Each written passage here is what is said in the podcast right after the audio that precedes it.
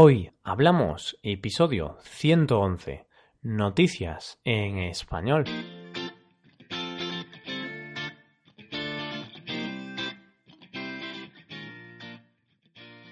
Bienvenidos a Hoy Hablamos, el podcast para aprender español cada día. Ya lo sabéis, publicamos nuestro podcast de lunes a viernes. Podéis escucharlo en iTunes, Stitcher o en nuestra página web hoyhablamos.com. También quiero recordaros que en nuestra página web tenéis disponible la transcripción completa del audio de este episodio. Con esta transcripción podéis revisar las palabras y expresiones que vamos a usar en el episodio de hoy. Un jueves más os traemos algunas de las noticias más destacadas de la última semana. En el día de hoy te voy a hablar de las aventuras playeras del gobernador de Nueva Jersey, de una polémica procesión feminista y de las consecuencias del alcohol. Hoy hablamos de noticias en español.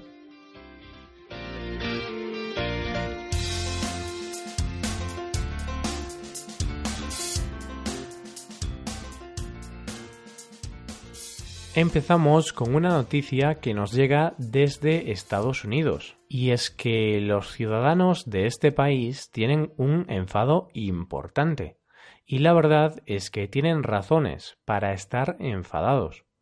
Resulta que el gobernador de Nueva Jersey ha sido pillado infraganti en una playa junto con su familia y amigos. Esto no sería noticia si no fuera porque días antes esa playa fue cerrada al público por falta de presupuesto. Bueno, esa playa y todos los espacios públicos del Estado. El motivo, la falta de acuerdo en los presupuestos públicos. Entonces, es más que entendible el enfado de los ciudadanos de Nueva Jersey, que consideran que el gobernador, llamado Chris Christie, se ha beneficiado de su posición. Parece que a Chris se le ha olvidado eso de que tiene que ser el primero en dar ejemplo y no beneficiarse de sus privilegios como gobernador. Como era de esperar, las críticas no han tardado en llegar, sobre todo en Twitter. ¡Ay! ¿Qué haríamos sin Twitter? ¿Cuántas risas y cuántos memes nos alegran el día? Y es que, como te decía, Twitter ha sido un no parar con las críticas y los memes hacia el gobernador americano. Lo más gracioso de todo ha sido su reacción. Bueno, gracioso por decir algo, puesto que en lugar de admitir su error, o no sé, decir lo típico que se suele decir en estos casos, como me he equivocado, lo siento mucho, no volverá a ocurrir, o algo por el estilo, pues no. Se ha atrevido a decir a sus críticos que se presenten al puesto de gobernador, y así podrán tener una casa en la playa, como él. Como puedes imaginarte, esto ha enfadado aún más a la gente. El problema de todo esto no es que se haya ido de vacaciones con su familia. Tiene todo el derecho a hacerlo, por supuesto. El problema es el momento en el que lo ha hecho. No ha podido escoger peor fecha y lugar para hacerlo.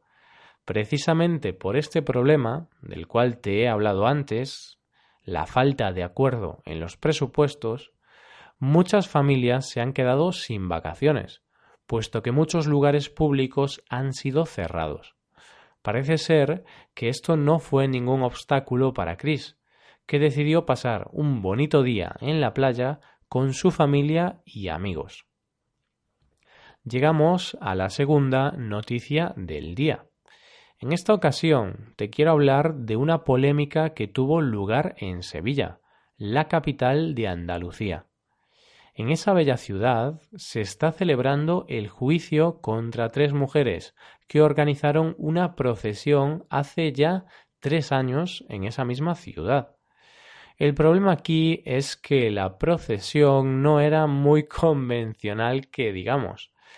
No hace falta nada más que escuchar su nombre, la procesión del coño insumiso.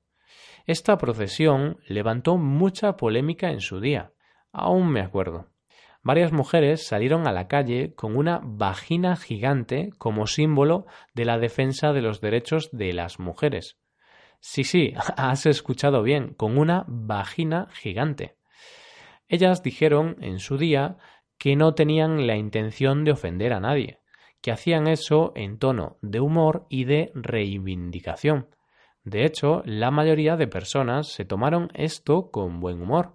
Sin embargo, no todo el mundo entendió ese humor y algunas personas y asociaciones religiosas se sintieron ofendidas.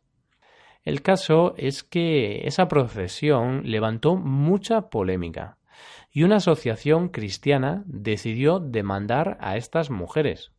Así es, estas mujeres acabaron en los tribunales por su acción. De esta forma, el juez pide 3.600 euros a cada una de ellas. 3.600 euros son unos 4.000 dólares. Así que es una cantidad de dinero importante. ¿Quién les podría decir a estas mujeres que la procesión les podría salir tan cara? Aun así, la abogada que las defiende va a seguir luchando para intentar anular esta multa. Dentro de poco veremos en qué queda todo esto. Pasamos a la última noticia de hoy. Os hablamos de los riesgos del consumo de alcohol y su relación con algunos tipos de cáncer. Leí hace unos días esta noticia y me llamó poderosamente la atención. Aunque sabía, y es obvio, que el alcohol es muy perjudicial para nuestro organismo, no tenía ni idea de la gran relación que hay entre la toma de alcohol y los diversos tipos de cáncer. Un estudio de la Unión Europea afirma que incluso los bebedores moderados, eh, es decir, los que beben poco y de vez en cuando, aumentan sus posibilidades de sufrir hasta siete tipos de cáncer, especialmente los cánceres digestivos. De hecho, dieron algunos datos sobrecogedores. Por ejemplo, en España, el 15% de los tumores diagnosticados a los hombres tienen relación con el alcohol, frente al 10% de la media europea. De hecho, el abuso de alcohol es el responsable de la mitad de los cánceres de hígado que se dan en Europa. Increíble. Es cierto que en muchos países se abusa del alcohol. En España, por ejemplo, hay problemas de alcoholismo, pero nada comparado con otros países europeos. Aquí se beben unos 9 litros de alcohol puro por persona y año mientras que en otros países como Lituania o República Checa se bebe casi el doble, 18 litros. 18 litros de alcohol puro, casi nada.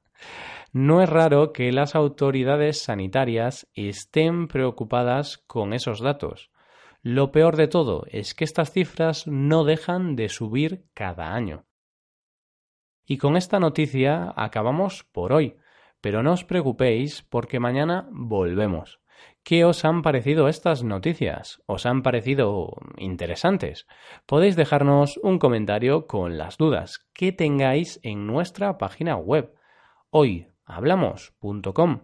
Hasta aquí el episodio de hoy. Espero que hayáis disfrutado de este podcast y que os haya sido de utilidad para aprender y practicar vuestro español. Si queréis ayudar a la creación de este podcast, sería magnífico que dejarais una valoración de 5 estrellas en iTunes. Recordad que podéis consultar la transcripción completa de este podcast en nuestra página web Muchas gracias por escucharnos y por mandarnos esos comentarios tan positivos que nos estáis mandando. Da gusto tener oyentes como vosotros. Nos vemos en el episodio de mañana, el último de la semana, donde hablaremos de un tema aleatorio. Seguro que os gusta. Pasad un buen día. Hasta mañana.